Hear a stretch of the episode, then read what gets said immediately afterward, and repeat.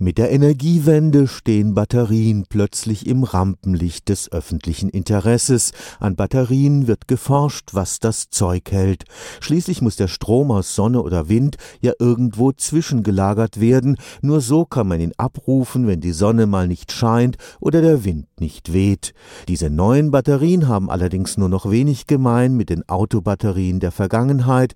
Die aus dem Handy bekannten Lithium-Ionen-Speicher sind dabei, sich zu komplexen komplexen Hightech-Systemen zu entwickeln. In Lithium-Ionen-Batterien kann Energie sehr oft ein- und ausgespeichert werden, ohne dass diese Batterien kaputt gehen. Das ist ein Unterschied zu manchen anderen Batterietechnologien. Und die Lithium-Ionen-Batterien sind wirtschaftlich, weil für die Speicherung des Stromes keine zusätzliche Energie aufgewandt werden muss. Und der Wirkungsgrad, das heißt die Menge Energie, die man rausbekommt, ist fast so hoch wie die, die man hineingetan hat. Dr. Olaf Wollersheim leitet das Kompetenz-I-Forschungsprojekt am Karlsruher Institut für Technologie.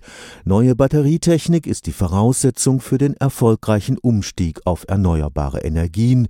Dabei geht es um sehr viel mehr als nur um maximale Speicherkapazitäten. Ein Energiespeichersystem, das besteht eben nicht nur aus der Batterie, die man da irgendwo anklemmt, sondern man braucht eine Leistungselektronik. Das weiß jeder, der eine Photovoltaikanlage selber auch auf dem Dach hat, hat ja unten im Keller so einen Wechselrichter hängen. Und das, was wir hier brauchen, ist eben auch eine Art Wechselrichter und zusätzlich noch Batterie, Lade- und Entladegeräte. Diese Komponenten, die müssen erst erst entwickelt werden und das geschieht eben jetzt mit dem KIT. Als Puffer für die Stromversorgung einer kleinen Gemeinde braucht man schon Batterien in der Größe von Überseekontainern.